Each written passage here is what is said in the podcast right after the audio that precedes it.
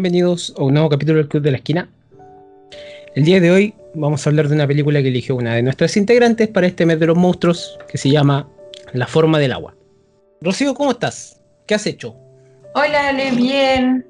Eh, ¿Qué he hecho? Nada, matarme trabajando, pero igual me ha dado un poquito de tiempo para intentar ver alguna que otra cosa. Entre que vi, bueno, como te conté también el otro día, estuve viendo, creo que nunca había visto, no sé por qué, pero y eso que bien antiguita, que es eh, la peli de el Steve Carell de eh, Virgen de los 40, la empecé a ver porque sé que queremos hacer algún momento algún capítulo dedicado The Office, así que para verlo también en otro, eh, en otro tipo de personaje. Eh, quise ver esa película y la verdad que no me decepcionó, así que bueno, eso. Estoy tratando de terminar también de ver The Office para que podamos llegar a ese capítulo alguna vez en la vida. eh, Rocío no había estado en los capítulos en el capítulo anterior de Shingeki no Kyojin porque yo lo expliqué al principio de ese capítulo que es que no vamos a hacer que Rocío vea esa serie, era quizás mucho para ver, eran ver que se viera cuatro temporadas, no era para hacerlo en una semana o en dos semanas. Así que estoy muy feliz de que haya regresado. Gracias. Y volviendo desde entre los muertos del internet, porque este personaje siempre tiene problemas de internet por algún motivo, razón o circunstancia. Conejo, ¿cómo estás? Muchas gracias por tu presentación tan cariñosa. No sé, cariño por la Rocío, no para ti. Y, y yo salió chao. justo, justo en el bombea sangre. Oh. Eh, no, estoy bien, estoy feliz de que por fin pude resucitar de entre los muertos. Eh, las vacas decidieron dejar de comerse el internet y ya tengo internet para poder conectarme a la llamada. Eh, Mm, eh, en este tiempo he estado bien, eh, viendo cositas poco en realidad, por lo mismo por el internet, un par de dramas que tenía descargada ahí en el, en el teléfono y Boku no Hero, todo el rato. Ah, y la última adquisición a mi lista de, de animes es eh, To Your Eternity, que es un anime que lleva tres episodios y que ya me he hecho llorar dos veces, así que está muy bueno. y, y eso, ¿y tú, Ale, cómo has estado? Creo que he estado bien, por lo menos me mantengo vivo todavía, sin, sin querer queriendo. Sin COVID. Eh, hasta el momento, creo que eh, esperando algún día poder vacunarme en este país. Y, que he estado viendo. Eh, yo lo estuve pensando, yo lo estuve pensando solo de la vacuna y creo que llegaba a la realización de que lo más probable es que en esta semana me mande hartos completos, hartas pizzas, cosa que llegue al grado crítico decía y me decían vacuna. Mm. Cosa que que si voy a morir no voy a morir de COVID. Un Claro. visionario. un, un paro cardíaco, pero no de COVID. Eh, No, pero sí, yo tengo buenos pacientes obesos. Eh, ¿O esos, no? son los que se, mu- esos son los que se mueven, por Dios. eh, yo conozco los relatos de la Rocío, no son bonitos. No. De hecho, esta semana tuve un paciente que, que rechazó las dos dosis de la vacuna y ahí estaba intubado. What? Porque le podía dar 5G. Claro, no quiso actualizar el sistema operativo. Pobrecito, Oye, le dio 5G. Pero más allá de todo el deseo que podamos hacer, ¿qué estoy viendo? La última vez que yo estaba, que yo les dije que estaba viendo Inuyasha iba en la segunda temporada de Amazon Prime, Oh. ahora voy en la tercera. Y este es un pedido de la Rocío, así que estoy siguiendo avanzando, estoy bastante emocionado por seguir avanzando esta serie. Eh, me la quiero, me la quiero comer en un día esta serie en realidad, porque eh, Canta la canción. No. Cuando hagamos el capítulo de Inuyasha, ahí te canto. Pero ahora no. Oh, quedó grabado. Quedó A grabado. capela. Ah, Chuta, no, traigo la guitarra para acá. sí, no, no. Rocío, no se te olvide durante, el, durante todo el capítulo estar diciendo que la Ale prometió que iba a cantar en el capítulo de Inoyacha porque si no, esto lo va a cortar. Y que es cierto. Voy a decirlo entre medio mientras que sea imposible. Así, así, que susurrado, diciendo. susurrado como. Oh. El Ale prometió Ya, ya, ya, ya. La canción de Eh, Voyager. Sigo viendo. Y la canción más romántica. Ya, pero cortala, no, no. Eh, estoy viendo otra serie que se llama Fresh of the Boat, que la quería ver hace mucho tiempo. Está en Disney Plus y es, una serie súper entretenida que, he encontrado.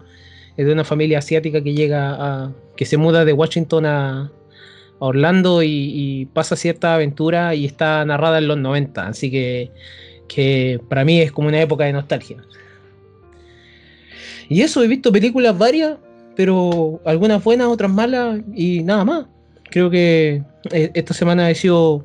eh, eh, no he tenido tanto tiempo como para ver cosas como yo quería. Así que eso. Pero hoy día venimos a terminar lo que es el mes de los monstruos que, que hicimos, donde Godzilla le ganó con, donde hablamos de. Eh, Shingeki.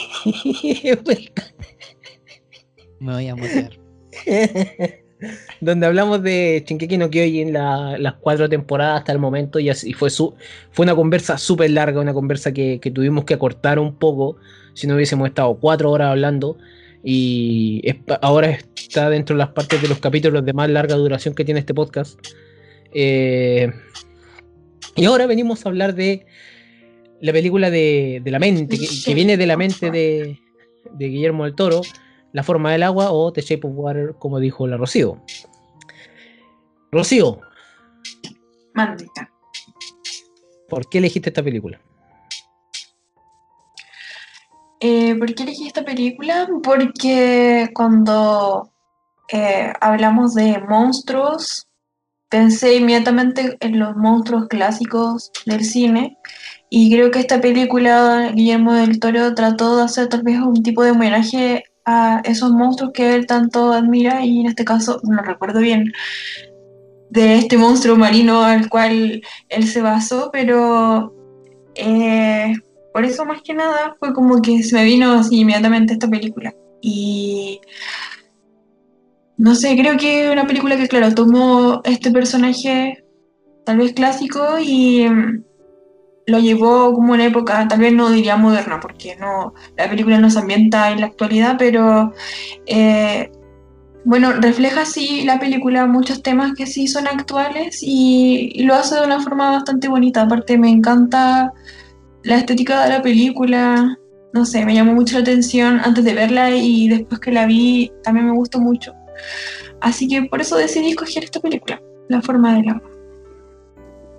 Esa, esa película que tú dices que la criatura es la criatura de, del lago negro. Esa Sí. es, la, es una de las inspiraciones, es una película súper súper vieja. Es una película que incluso está en el libro de las mejores películas de, de terror que existen. Eh, parece que es- ese personaje es la portada, si no me equivoco. Que es un libro súper caro que yo me he tratado de comprar a ver si, eh, si está y no. En realidad casi nunca quedan copias. Que es una película también de 1954, así que igual hay harto, hay harto para atrás. Pero para explicar bien esta película, así que, eh, Rocío, una pequeña reseña. This creature is intelligent, capable of language, of understanding emotions. Oye, qué final. ¿Quién hubiera pensado que Darth Vader era el padre de Luke? No se puede Gracias, muchas gracias por decirlo. Esta película se trata de Eliza o Elisa, creo, no sé si Elisa en español, pero Eliza, quien es una mujer que es eh, muda desde bebé em, y que trabaja en una empresa donde realizan proyectos secretos, como no recuerdo bien si era como media espacial, parece. Creo que sí, porque aparecen como unos aviones. Sí, están, en, parte. están en plena Guerra Fría. Sí. Y ella trabaja, eh, bueno, es como un auxiliar del aseo más bien. Ella trabaja por las noches y durante eh, uno de sus eh, noches de trabajo comunes eh, eh, se percata de que tienen a una criatura en estudio y con la cual ella va a empatizar, en parte porque se siente reflejada en él por por su misma condición. Y bueno, va a entablar una relación tal vez eh, tanto como muy amistosa, ya después se pasa más a, como a romántica.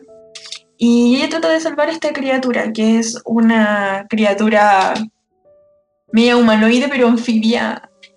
Eh, así que de eso va la película. En verdad, es una película que considero bien bonita. Creo que podría considerarse como una película como media romántica, sí. Eh, pero eso, así que básicamente de eso va la peli.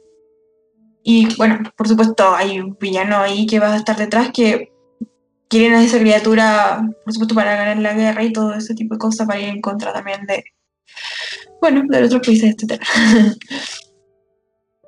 Sí, pues, esta, película está, basada en la en época antigua, plena guerra, plena, guerra fría, la guerra del espionaje y también la guerra eh, que era la, que era parte de esa guerra de, llegar primero al espacio, quien, quien llega primero. Entonces, eh, yo creo que está súper bien ambientada en ese, en ese sentido.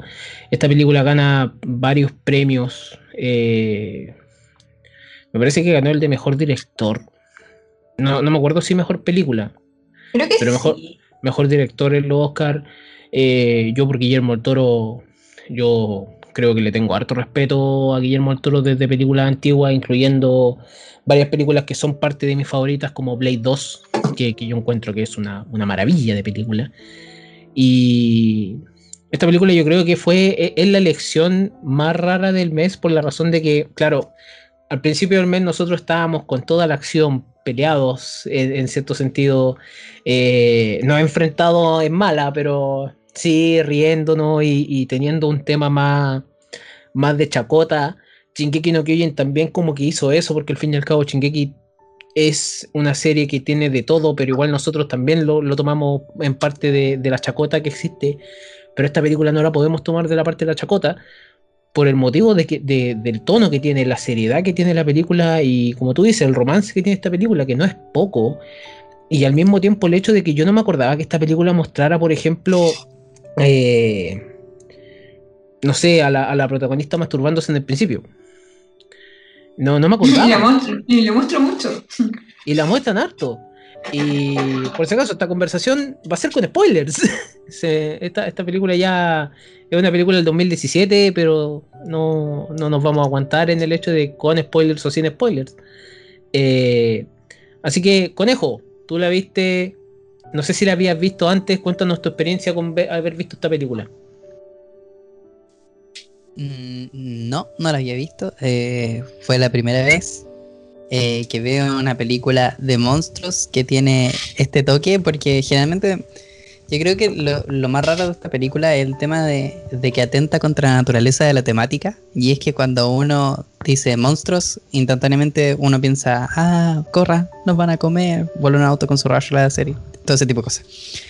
Pero eh, en realidad esta película atenta contra ese, ese eh, estigma que tenemos con de, este tipo de, películas y me gustó harto. O sea, lo que decía, la, la Rocío de la estética es bellísima. A mí toda la época esa de, de, los años 60, desde los 20 en adelante, me gusta demasiado. Y, y ver esos autos viejos, el, el, teatro, el cine, con así como, como bien cine, ver que ella vivía encima, eh, cómo eran sus departamentos, los colores, todo me gustaba mucho, era como muy musgoso. Y, y en realidad creo que lo, que más me chocó de, de, esta película fue el, tema de, la revelación que tenemos con, con ella. Porque uno, uno se fija al tiro al principio en las cicatrices del cuello y uno dice, ah, ya, algo le tiene que haber pasado, le tiene que haber pegado, tiene que haber tenido un pasado triste y por eso quedó muda. Y, yo partí asumiendo eso todo el rato, cuando ya se va desarrollando la película y llega el, bicho, todo, digo yo, ah, ya, un, bicho como esto tiene que haberle cortado las cuerdas vocales de, de un zarpazo, todo. Y después me encuentro con la sorpresa de que, de que era la sirenita. Y, y quedé para el gato. quedé Es chequeado. que, la- me gustó. es que era la sirenita y me descolocaste. Sí, Sí. La sirenita. po. Podría ser sacrificar ahí las cuerdas para salir a, a tierra.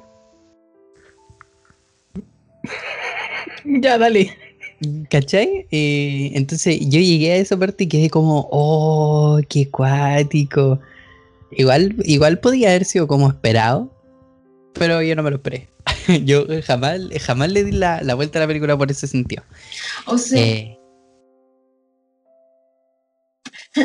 o sea, mm, no sé, yo cuando la vi sentí solamente que él utilizó como, ya que tenía esa característica, fue como, ok, la vamos a usar como de branquias tinta. yo, yo no sé si, si ella era, era uno de estos seres, no sé cómo llamarlo, pero de estos humanoides. No, por- O- para mí como que él la convirtió. No sé, a menos a mí me dio esa sensación. Fue como que, como que ella era perfecta, entonces era como ya, vamos a interferir en tu cuerpo. A, a mí me dio la sensación de que, de que ella siempre fue de la naturaleza de este tipo como humanoide y que solo hasta el momento final nos dimos cuenta que realmente todo, como toda la empatía y el amor que sentía era precisamente porque ella era parte humanoide entre comillas. Pero sea Bueno, pero sea, ahí- es- es Yo queda para la imaginación, sí. Sí.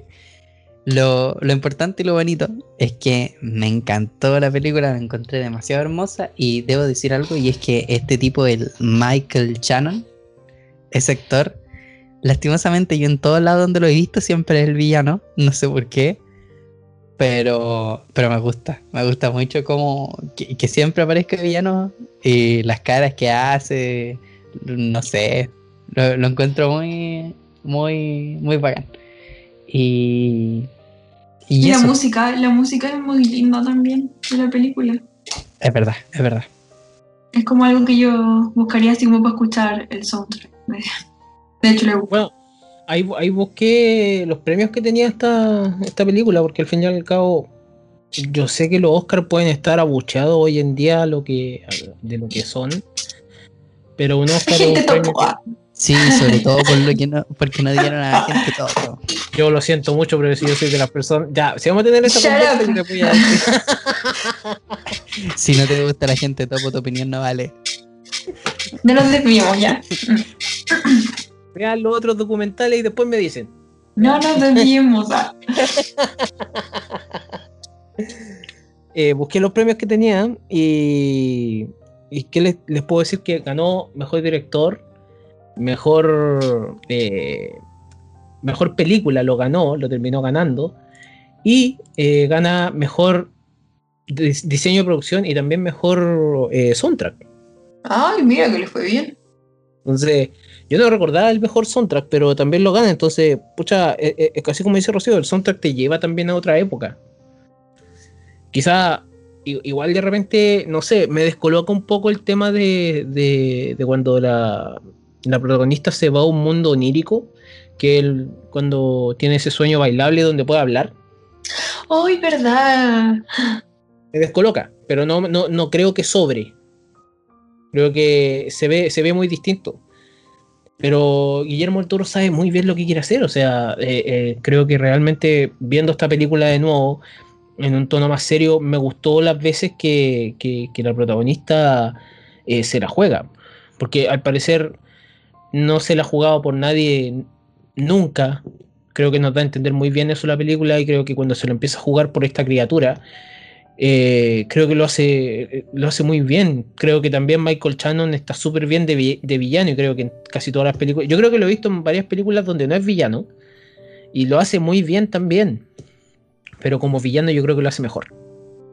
Así como dice Conejo. Eh, creo que eh, Octavia Spencer también es un muy buen personaje, que es la, la amiga de, de ella que... Porque cuando le dice el fuck you con, en inglés, con, con- con lenguaje de señas, Es muy bueno. es muy buena la escena, es muy tensa. Entonces... y- Ay, a mí me encanta cuando, cuando se da cuenta que Eliza eh, estuvo con, con la criatura y es así como, eh, guay, y después como, how, así como, ¿por cómo? Como muy- me encanta el gestito, me encanta el gestito, no tuve, no necesité ni un subtítulo, entendí al tiro. Ah, de la. Sí, el, el gesto que hace. Entonces, esta película igual, Ah. en cierto sentido, es que se me había, se me había olvidado todas esas cosas. Se me habían olvidado todas esas cosas. Yo en realidad creo que le da mucho más valor a la película. Creo que no la veía desde el momento en que ganó. Porque yo no, no, no me he vuelto a repetir esta película.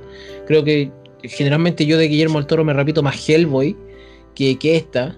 Y Hellboy le tengo bastante cariño. Incluso el, el protagonista que hace la criatura es Doc Jones. Y Doc Jones siempre lo he visto siendo criatura en todos lados.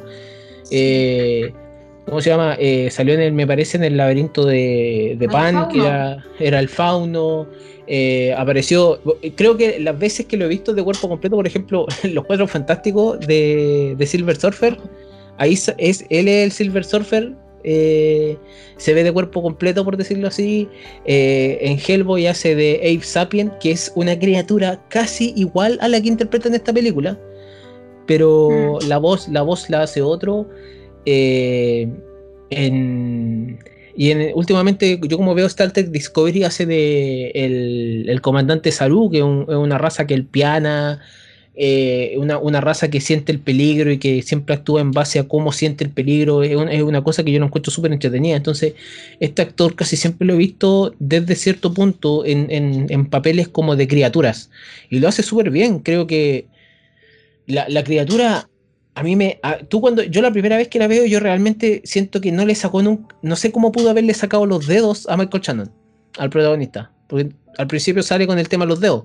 Y después, claro, te hacen que. Te dicen que él lo muerde. Pero en realidad yo sigue, sigo, sigo insistiendo, yo no sé cómo. Y, y creo que tengo que esperar hasta las habilidades finales de la criatura para ver, ok, esta criatura sí tiene fuerza. Porque no se muestra con Eliza, co- Eli- Elisa, eh, o Eliza, no sé, Eliza, yo lo Eh. Eliza. Eh, me, y me- me gusta el hecho de la, la- el significado de la palabra esposito, que es, un, que es una cosa que yo no me, no me acordaba. Esposito es una palabra que se llama dicho, eh, ¿cómo se llama? Abandonado o expuesto. Y, y que se le coloca un, a un, a un bebé abandonado. El tema es eh, que eso puede ser, eh, es expósito, me parece, es con X. Está en una, eh, ¿cómo se llama? No sé, Adaptación. conjugación, adaptación del, del, del- del significado a exposito. Y creo que está. Todo, todo en la película sirve para eso. Y, y- y eso de Guillermo Toro, porque Guillermo Toro hizo prácticamente el guion con, con una persona que se, que se llama Vanessa Taylor. Eh, Vanessa Taylor no es tan, tan conocida. Tiene Divergente y Aladino como la más grande, o una película que estuvo nominada hace poco que se llama Hillbilly Elegy. Entonces, eh, creo que está todo bien en esta película. Creo que me gusta el- ese hecho. Me gusta la paleta de colores. Me gusta la paleta, la paleta de colores verde, que es una paleta de colores que genera profundidad y eh, que, que se se ve que es profundidad de- del agua. Porque el agua nunca es azul. Claro. Oye, pero igual el monstruo eh, muestra también un poco de su salvajismo cuando se echa el gatito. Oh, Pero- que me dio pena. Sí, pero él no sabe. po. Yo ahí dije, ya. Y no sabe, pero me gusta eso, a mí me gustó esa escena, o sea, encontré así como... ¿Te gustó que matara al gato? Terrible Sí. sádica, es, que, es que una cosa que me gusta que hace Guillermo del Toro es eh, como las agresiones o las heridas, como que siento que no, son poco comunes. Por ejemplo, me acuerdo que en el... eh, ¿Cómo se llama? El laberinto del fauno, no recuerdo cómo se llamaba el villano ahí, pero cuando le hacen ese corte aquí la cara, o sea, la boca, como que lo encuentro muy genial. Y en este caso, claro, no sé, o, ver, es que es como la criatura es muy inocente, pero aún así es capaz de hacer eso porque, claro, la película juega con eso, pues, como hasta dónde va la monstruosidad. Y no sé, como que encima le sacó la cabeza al gato, y entonces como que, no sé, a mí como que me gusta eso como lo muestra. Y también la herida que le hacen al, a este científico que está ayudándolas para que salvaran a la criatura, cuando le hacen como un hoyo también aquí en la cara y que lo pesquen así de ese agujero y lo arrastren, no sé, lo encuentro, no, me encanta, no sé por qué, pero eh, me gusta no sé, no son típicos disparos así como, ay, que le dio la guata en el corazón, como, como muestran Claro. usualmente. Entonces, como que no, eso, me gusta cómo juega con eso Guillermo del. A mí me gusta eso, pero voy a sumar el hecho de cómo Guillermo del juega con la ternura en una película o en un ambiente hostil. La escena, por ejemplo, cuando ella está haciendo aseo, la Elisa está haciendo aseo y aparece la criatura para bailar por el otro lado y como que bailan, es genial. Y eso, eso de meter la misma ternura, o sea, la música, los huevos duros, el, y que más encima te muestre, te, te- te muestren que los huevos duros los hacen en una olla que igual es transparente, yo no encuentro la raja, ¿cachai? Porque nunca ves eso. Eh, no, no son cosas comunes. Y, y viene de la mente de una persona que también ha hecho, no sé, ha sido productor de Kung Fu Panda, eh, dirigió un, un episodio de Los Simpsons, hizo la serie Troll Hunter, pues, o sea, a mí me gusta mucho esa serie y hoy día más encima, hoy día que estamos hablando, se anunció cuando llega la parte final, que se llama Rise of the Titans, la parte final de Troll Hunter, yo estoy muy emocionado por verla, o sea, llega en junio. Y quiero puro verla, pues, la mente, la mente de Guillermo del Toro es- es la raja, yo creo. Una de sus mejores películas es El Espinazo del Diablo, y yo creo que algún día deberían verla. O probablemente hagamos el de Halloween con esa. Pero El Espinazo del Diablo es una película de terror muy buena. Entonces, hay, hay, ahí la Rocío me dice, "Mm". No, no, no, no. Pero eh, en serio, Guillermo el Toro tiene de todos los matices y todos los matices en cierto sentido le resultan, unos más que otros, pero esta película para mí, en serio, creo que estuvo muy bonita y muy pausada de ver y creo que te, te saca el hecho de verla hoy en día en pandemia, creo que te saca del- de la temática de lo que está pasando fuera un poco, a pesar de que, no sé, o sea, esa escena cuando... Cuando tienen relaciones, cuando están en, en el baño y llenan el baño de agua y empieza a caer el agua en el, en el cine. Pero es que hasta eso lo hacen mágico. Hasta eso lo hacen mágico. Y, y- y- y la criatura, bien ahí que la criatura empiece a empatizar. El, el final también me gusta porque para mí el final, ustedes lo estaban hablando hace poco, pero para mí es que esas marcas que tiene ahí, yo creo que el- el- la criatura las transforma, como él se puede sanar. Con, con- con- pasando la mano, como le pasa, le, le coloca las manos justo en el cuello, como que él sana esas heridas y las transforma en lo que deberían ser. Entonces yo no encuentro, no encuentro la raja, no encuentro la raja que al final no se sepa qué es lo que pasó. Pero que te lo traten, que, que el hecho de qué es lo que pasó antes, que, que- que supuestamente el, el otro, el personaje Michael Shannon no crea que era un dios. Y, y se construye muy bien durante toda la película. Y que al Sí. final se lo, al final viene y se lo dice, le dice, oh, si eres un dios. Y, Y lo de- GG. el- sí, lo, lo, lo de huella, lo de Goya. Sí, me encanta. Oye, que yo quiero destacar algo y es que en realidad eh, de los poderes del, del, del bicho eh, me encantan. O sea, solo con decirte que le curó la alopecia al, al, al diseñador, eso es todo para mí. Ahí la dejo. Yo, yo que después de, de los cinco años de carrera terminé con menos pelo que, que no sé, no se me ocurre nada, pero eso. Me, me hace falta su, su, su caricia en, en la cabecita de, de humanoide. eh, no, no, ni- ¿Qué tipo de humanoide es? Como. como Anfibio. Anfibio. Anfibio. y otra cosa que estaba pensando cuando mencionaste lo de la paleta de colores hace rato eh, es que el verde simboliza esperanza y creo que tiene mucho que ver con la con la película. Pero el verde Con- también simboliza profundidad. Y, y, y me da la sensación de que fuera todo como húmedo por ese color. Mm.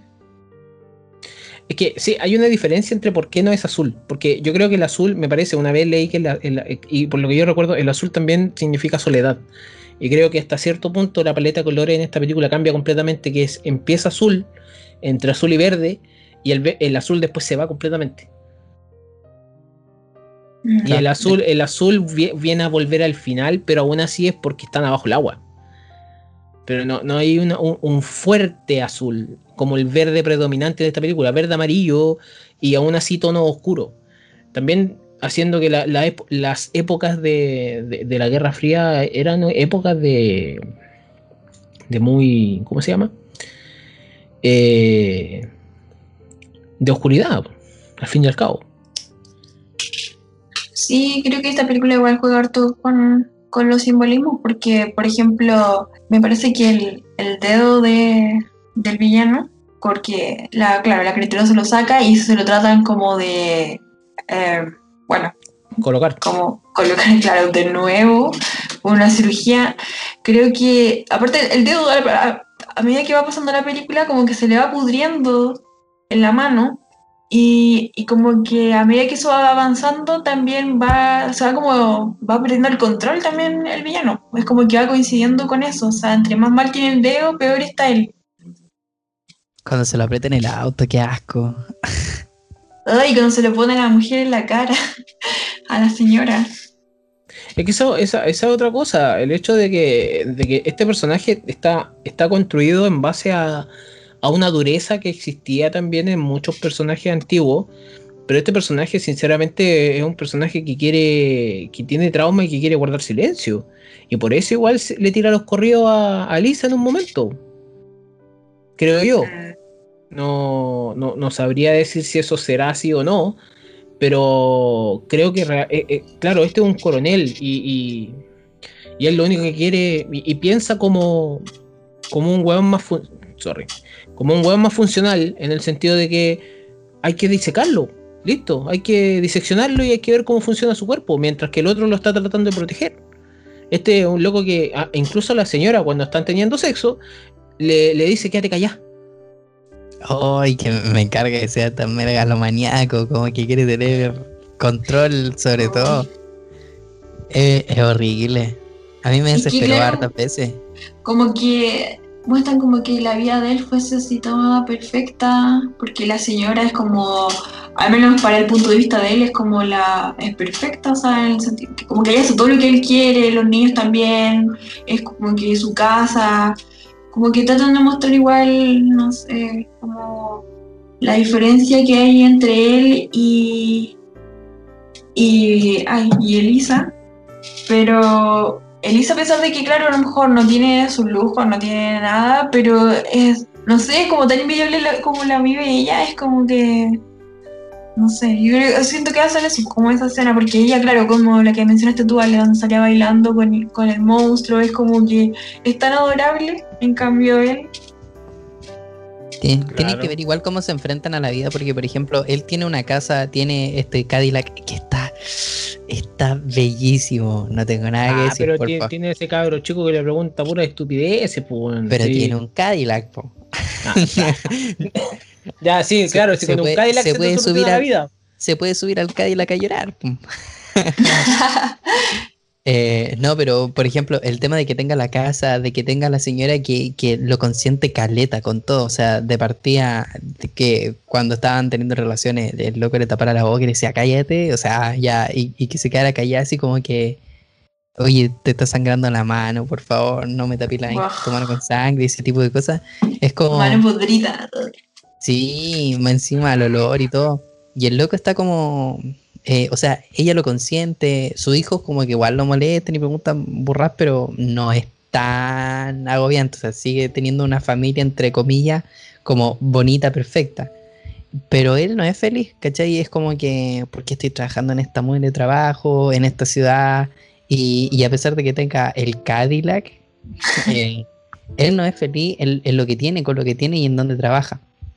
Eh, a diferencia de, por ejemplo, la. Se me, se me fue el nombre. Elisa, que El- lo hace todo así como. Elisa. con- Ah. Como con tanto detalle, como se, o sea, tiene ella su rutina, cómo se prepara sus huevos duros. Claro, Cuando se preocupa de sí misma en el baño. pero, pero es feliz. O sea, yo lo pienso, por ejemplo, igual de vivir arriba de un cine, la bulla, las vibraciones, todo. El casero tampoco se veía muy simpático, como, como muy calmadito. Y, y el, el- el- el no poder hablar, igual que de- debe ser súper incómodo no poder expresarte con libertad. en cualquier situación.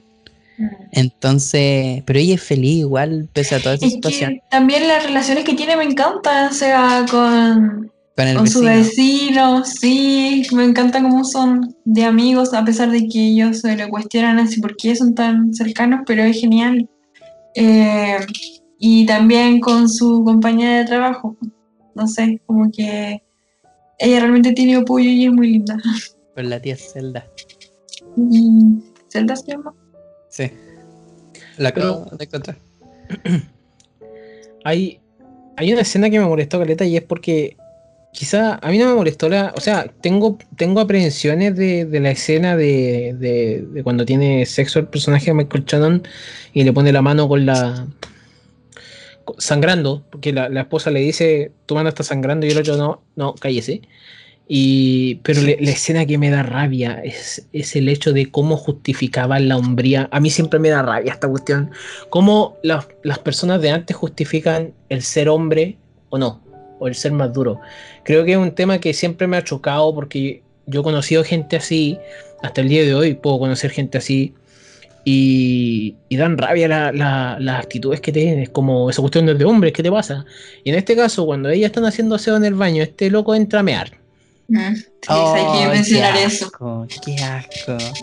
Y literalmente el- el- el- tiene el palo, es el palo eléctrico. Y es como mea y no se lava las manos y después se come un dulce y esa cuestión a mí me. Yo soy como, oh, yo, No, yo- pero yo- la yo- frase, la frase es lo mejor. sí, la frase era si ves Un la hombre Se, Ya, se lava las manos una sola vez, o antes o después. Así se forma el carácter, una cosa así, dice. Y yo como, oh, caro cochino.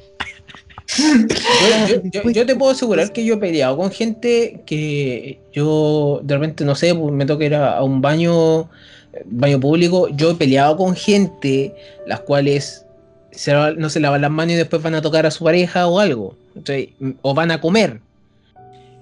Y, y- y no sé, a mí me rompe las pelotas esa cuestión. Creo que eh, me rompe las pelotas en la vida real y en, y en las películas. Creo que es, es una actitud que, si, te- si me rompe las pelotas en ese sentido, creo que la actitud está muy bien hecha. Porque al fin y al cabo te molesta el personaje en el sentido de, oye, no puede ser que el personaje haga eso. Y ahí se ve- infectó el dedo, ¿viste? Claro, o sea, per- perfecta, perfectamente, perfecta. Es que perfectamente el dedo se le pudo haber infectado a sí mismo. La, la problemática, la problemática grande de eso es que, eh, o sea, no es problemática. El hecho de que yo siempre he pensado, cuando, cuando realmente te pueden dar rabia, como por ejemplo lo que me pasó a mí el año pasado con la serie La Jauría, cuando ve- ves hombres tratando mal a mujeres y te da rabia, significa que lo que estaba en pantalla sí está siendo resultado contigo. En este caso, eso que hizo el personaje de Michael Shannon sí está dando resultado contigo. Y por ende, no lo vaya a apoyar ni por si acaso en la película. Y eso que es una de las pocas veces que. eh, Creo que es la primera vez que lo conoces, o no por ahí. O el general ese que dice: Mira las estrellas que tengo aquí. ¿Cuántas estrellas tengo? Oh, qué rabia. Y yo dije, eh, que eh, dice que tiene como cinco estrellas y toda la cuestión. Yo estaba a punto de decir, oye, ¿por qué la línea no era? Eso te hace cinco veces más idiota, no, pues no- nada más que eso. Pero era Guillermo Toro igual, o sea, el otro tenía que asentir en, en el hecho de, ok, no puedo llevarte la contra, eres un, eres un general, yo soy un doctor cualquiera. Entonces creo que toda la cadena de poder del establecimiento está muy bien definida gracias a esos dos actores. Yo quiero decir algo, pero en relación a otra cosa, Diga. que, bueno, que lo sentí un poco cuando ganó el Oscar esta película, que si bien, por supuesto que a mí me encanta esta película, ¿sabes? Yo, claro, que, y no la merezco ni nada, pero igual tengo un pero, eh, que siento que es por eso que dan también los Oscar, o sea, la gente, los- las películas que ganan Oscar últimamente se debe mucho a las temáticas que abarcan y creo que igual podría ser que Guillermo del Toro como que medio que se aseguró haciendo eso, porque en esta película se tocan demasiado, o sea, tocan demasiado a las minorías, a muchas, entonces siento que como que como que sí o ah, la gente va a decir sí, en verdad lo merece, porque cada vez está tratando este tema y lo merece. O sea, no sé, pues hablo de, o sea, por supuesto, eh, a las personas a lo mejor discapacitadas, la- eh, por el racismo y también la comunidad LGBT. Así que no sé qué piensan ustedes con respecto a eso, pero yo siento que como que agarró muchos temas así y los comprimió ahí en la peli fue como a... Es que la academia hace eso, o sea, de verdad que premia eso últimamente. Lo siento yo por la, por ejemplo, por la Mujer Fantástica, que yo siento que no debió haber ganado mucho porque en verdad no, no la considero así como película buena. ¿Qué piensan ustedes? Eh, yo creo que sí.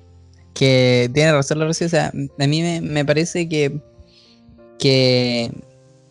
O sea, no encuentro que sea como, por ejemplo, eh, absurdo o que esté como muy fuerte o, o muy evidente como hacen otras producciones cuando tratan de meter temas de minoría. Creo que está súper bien adaptado. O sea, me parece bien eh, toda la trama que tiene el, el diseñador con esto de, de el ex de la pega y, y el atractivo que tiene el, el- con, con respecto al, al- al joven que vende pies.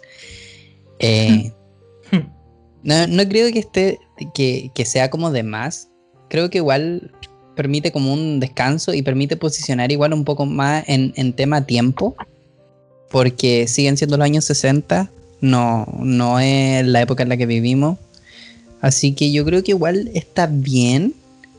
El tema también de, de esto de, de las personas negras también tiene, eh, tiene un espacio y, no me parece tampoco que sea eh, como evidente en el sentido de que te lo ponen en la pantalla así como que mm, básicamente ponerte a un negro con el puño izquierdo levantado y la mano en el corazón, no, es como sutil.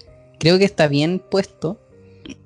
eh, pero sí, o sea, desde el punto de vista del, Oscar, quizás que se le dé tanta importancia a ese sentido al, al tema de, de qué contiene la película en sí, más que la forma en la que está construida o cómo cuenta la historia.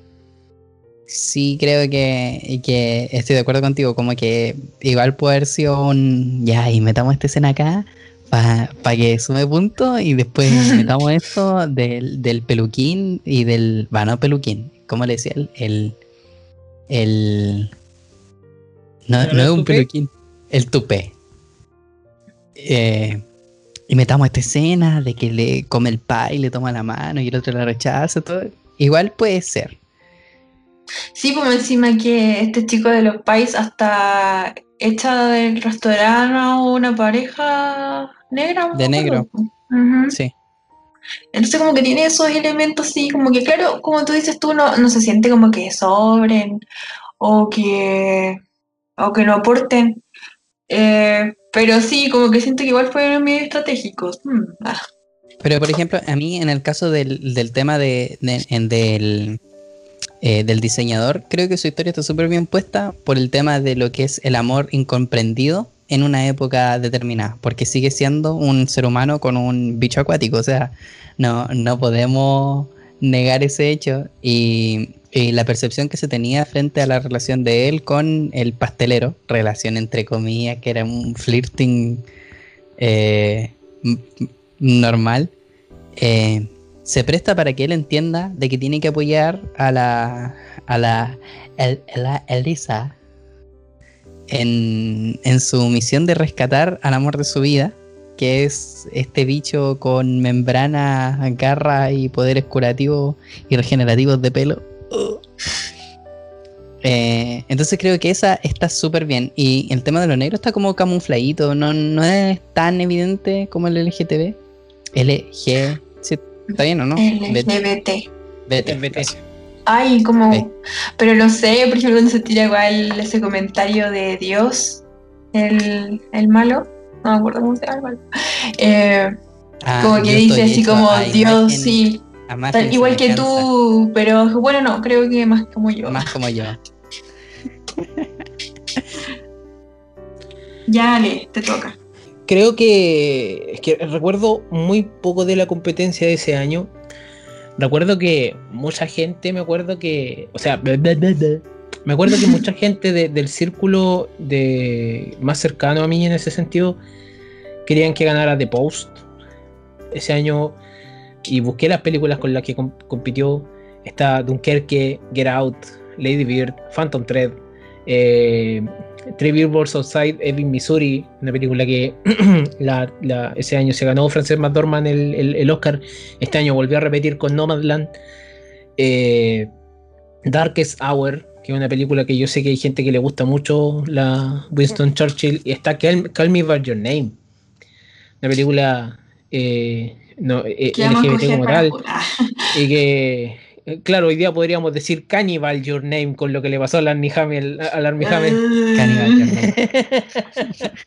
Eh, y, y de repente The Shape of Water gana. De- quizás The Shape of Water no gana por ser una película de, de- de estas que, que marcan una época, sino que es una película elegante. A veces, a veces en parte de mis pensamientos me gusta creer que cuando gana mejor película o mejor, al- mejor algo es porque realmente se lo merece, más que las teorías comparativas que pueden existir por todos lados. A veces me gusta creer eso. Y es porque a veces se nota, eh, cuando creo que, creo que se nota mucho cuando es diferente. Por ejemplo, el año que ganó Moonlight, creo que para mí no era la mejor película. Eh, Green Book es una corrección política. Por ejemplo, cuando el, el año siguiente gana Green Book es una, corre- es una corrección política.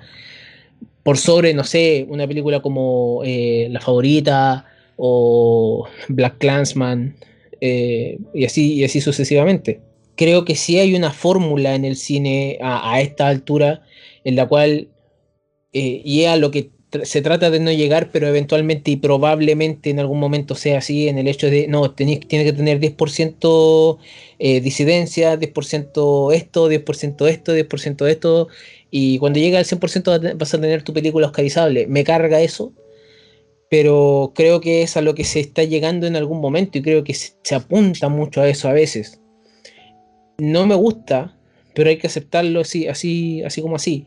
Las películas de los, la- las películas que ganan premios, al final se de- yo a mí me gusta definirlas como dije como algo, algo que realmente se lo merezcan. Entonces esta película sí se lo merece. Esta película sí te coloca muchas cosas dentro de de todo, o sea, todo lo que ustedes han, explicado, el tema del pastelero, el tema del, del diseñador, el tema de Elisa, el tema de la criatura, todas las historias convergen en un punto en el cual la película llega a ser elegante en ese sentido, la película llega a ser interesante a la vista de una persona. Te puede atrapar la música, te puede atrapar la historia, te puede atrapar la narrativa, te puede atra- atrapar el, la fotografía de la película, te puede atrapar los efectos de la película, te puede atrapar la misma criatura. Y creo que la película va a tener el mismo resultado en todos. No conozco en este momento a nadie dentro de mi círculo que no le guste esta película. Entonces, y nadie, y, nadie alega sobre, ah, ese personaje está forzado ahí.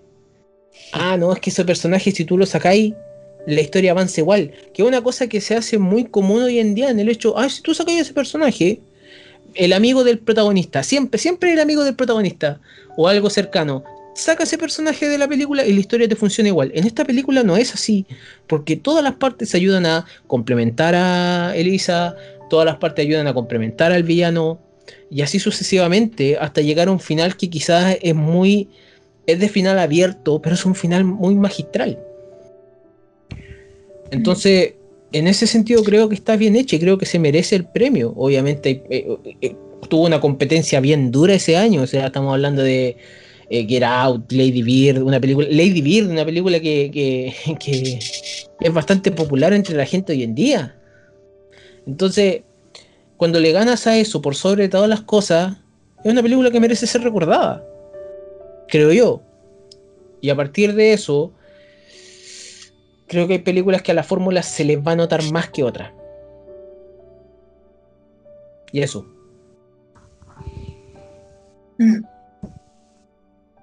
O sea, yo creo que en conclusión, puede ser que sí haya tomado esos elementos Guillermo del Toro, pero sabe cómo hacerlo, sabe cómo contarlo para que... Porque tienes razón, en parte, por ejemplo, lo que le pasó a su amigo el vecino eh, con este chico del restaurante, como que de alguna manera le influyó en que él tomara la decisión de ayudar a Elisa porque él se estaba rehusando a hacerlo. Por ejemplo. Sí, según yo, la mayoría de las de oportunidades en las que se recalca el tema de las minorías son como para apoyar la trama. Por ejemplo, el tema de que el, el tipo este, el, el de la el villano, sea tan pesado con, con Zelda, creo que igual genera la sensación de que él es pesado con todos los trabajadores que son de color. Por lo tanto, que ellos apoyen, o sea, que la Zelda decía apoyar a la, a la Elisa en todo y finalmente mentir para que para que Elisa no se meta en problemas y ella no se meta en problemas, creo que también tiene que ver con el odio que le tiene al, al compadre por lo, lo racista que es. Y, y lo que decía de la historia del amigo y el pai, el, el pai asqueroso. Eh, creo que, que apoyan tanto como para generar ambiente, suspenso y todo, como para desarrollar las motivaciones de, de los personajes para apoyar a Lisa. Y en definitiva, yo creo que en, en mi conclusión, lo importante es dar y comer hueito duro, porque el hueito duro crea lazos de amor. Oye, yo sinceramente lo único que puedo decir es que eso de los huevitos duros eh, tiene, yo creo que tiene razón por el hecho de que yo, yo, yo antes, yo antes salía a pescar con mi. A conquistar así, ah. San Valentín. Sí, yo iba por el centro y le regalaba un huevo duro a, a- a cuando una persona me gustaba. No, eh, Te tiráis huevos duros a su casa. Ah, péscame.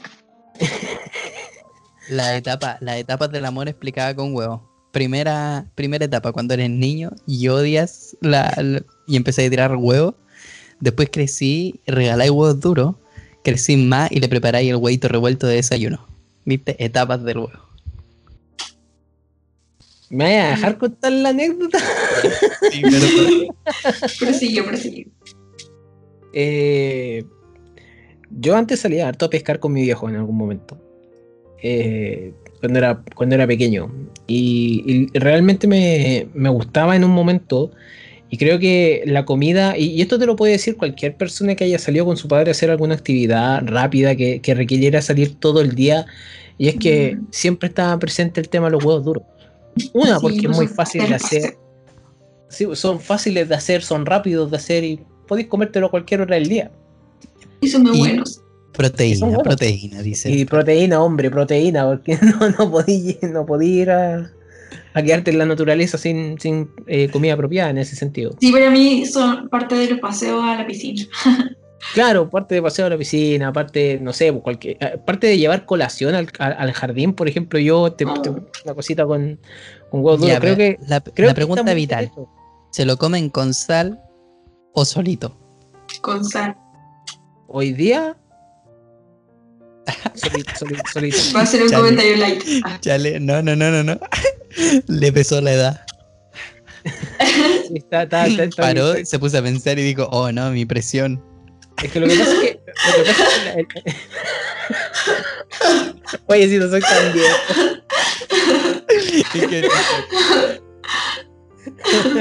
No, pero es que eh, yo hoy día los como con sal o sin sal, da lo mismo. este Son ricos igual. es cierto.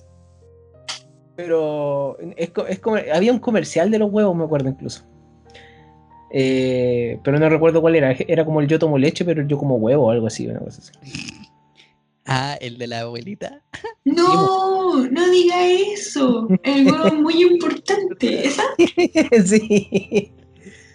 Eh, Tengo pero, stickers de ese señor.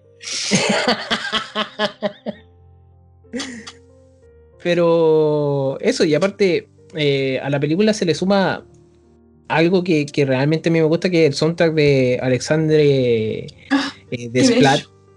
Y Alexandre Desplat tiene, no sé, pues tiene Isla de Perro, tiene el soundtrack de Trollhunter, el, el team, el principal, tiene La vida secreta de tus mascotas, tiene Godzilla 2014, conejo, eh, tiene el Gran Budapest Hotel. y- Maravilloso. Tiene varias películas dentro de su repertorio, entonces, y son, son soundtracks que son bastante memorables. Así que yo estoy bastante contento con que Rocío nos haya hecho ver esta película y, y la haya elegido, porque al fin y al cabo eh, eh, no es solamente hablar de estrenos o de cosas así. Ah, y realmente estoy bastante, bastante contento de haber visto esta, de haber re- revisado. Rememorado. Rocío. Claro. Y yo quiero destacar unas últimas cosillas. Que, no sé, o sea, el trabajo también de la protagonista, de la actriz, porque tuve que aprender el lenguaje de señas para hacer la película y se siente tan genial, tan increíble, así fantástico. Y, y aparte de que, bueno, como datos fricas, que me gusta de Guillermo del Toro, que, que se involucre tanto con los personajes, o sea, como que hasta el mismo él diseñó y dibujó cómo iba a ser la criatura. O creo que también a él les da hacer eso como de, de, dar a sus actores como la historia para atrás de su personaje para que se sitúen. Ellos ven si lo toman o lo dejan, pero me gusta que él tenga todo el universo de su película en su mente. Eso. El, yo el, el dato que puedo tener de esta película es que el, el- el- protagonista, Giles, el, el amigo de ella, en un principio estaba hecho para Ian McKellen. Ah, Una- sí, una- verdad. Un, un actor que es gay, es homosexual. Y, y él no pudo. Pero... Y ahí fue cuando... eh, ¿Cómo se llama? Eh, bueno, pasaron ciertas cosas y trae a Richard Jenkins a la paleta para poder, digamos, eh, castearlo al tiro.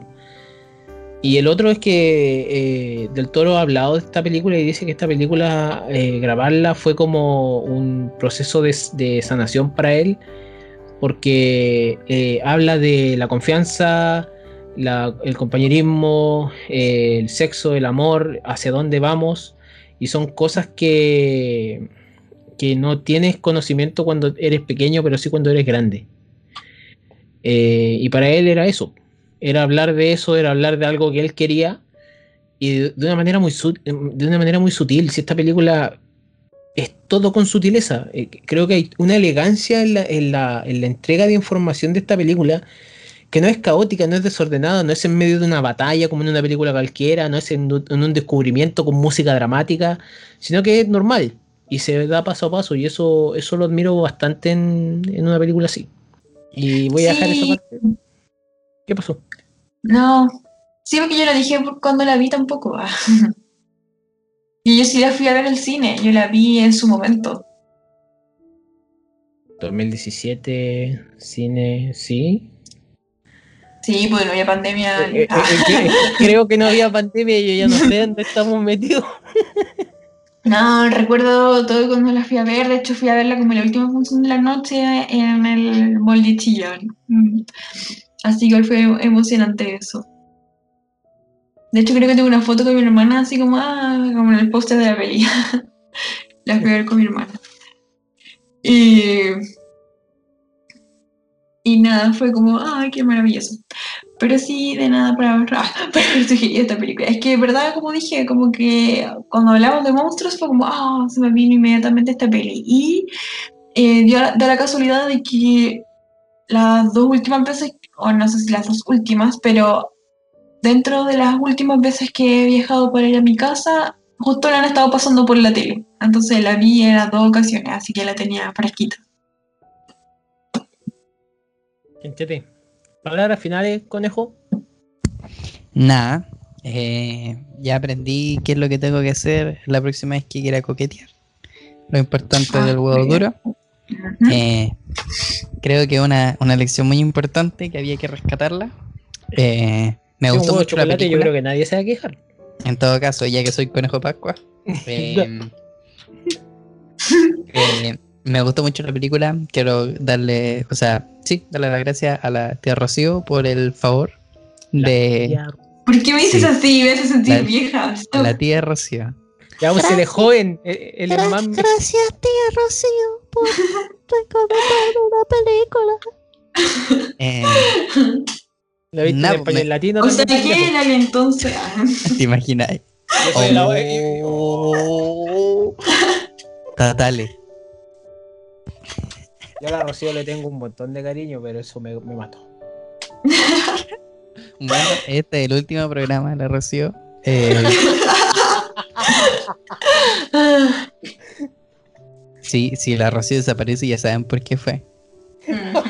No, Eh, Mi hermano estoy en otra ciudad. Ah, te, van, te van a mandarte a sicariar, te, va- te van a matar.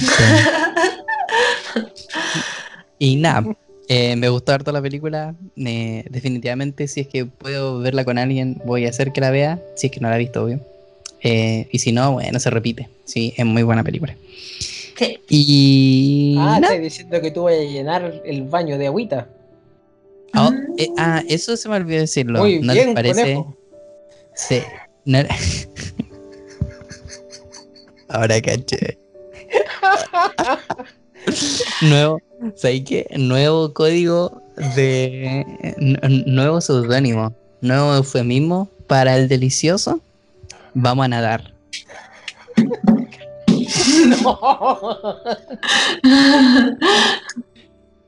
Eh, no, Vamos a pues, echar el agua a correr. Ah. ah, se desató la Rocío. ya, ya. No acabemos el capítulo todavía. Ya, miércale. Igual me llama la atención que no les diera la corriente. Ahí la dejo. A nadie, a nadie. Ya. ¿Eso nomás? ¿Eso todo? No, no queda nada. Sí, no, tengo nada que decir. Véanla, véanla, véanla.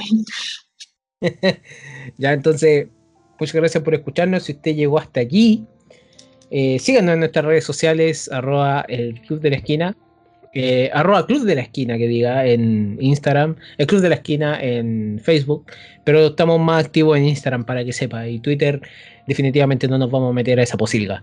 Eh, lo he pensado lo y lo he repensado y ya esa decisión está tomada. Twitter no nos metemos. No voy a meter esa posibilidad. Eh, así que eso, recuerda también escuchar nuestra nueva sección de monólogos, va a estar entretenida, va a ser más única y no sé, algo más puede salir por ahí durante todo este tiempo, creo que ideas tenemos, hay que tener el tiempo para hacerlas. Así que muchas gracias por escuchar, nos vemos.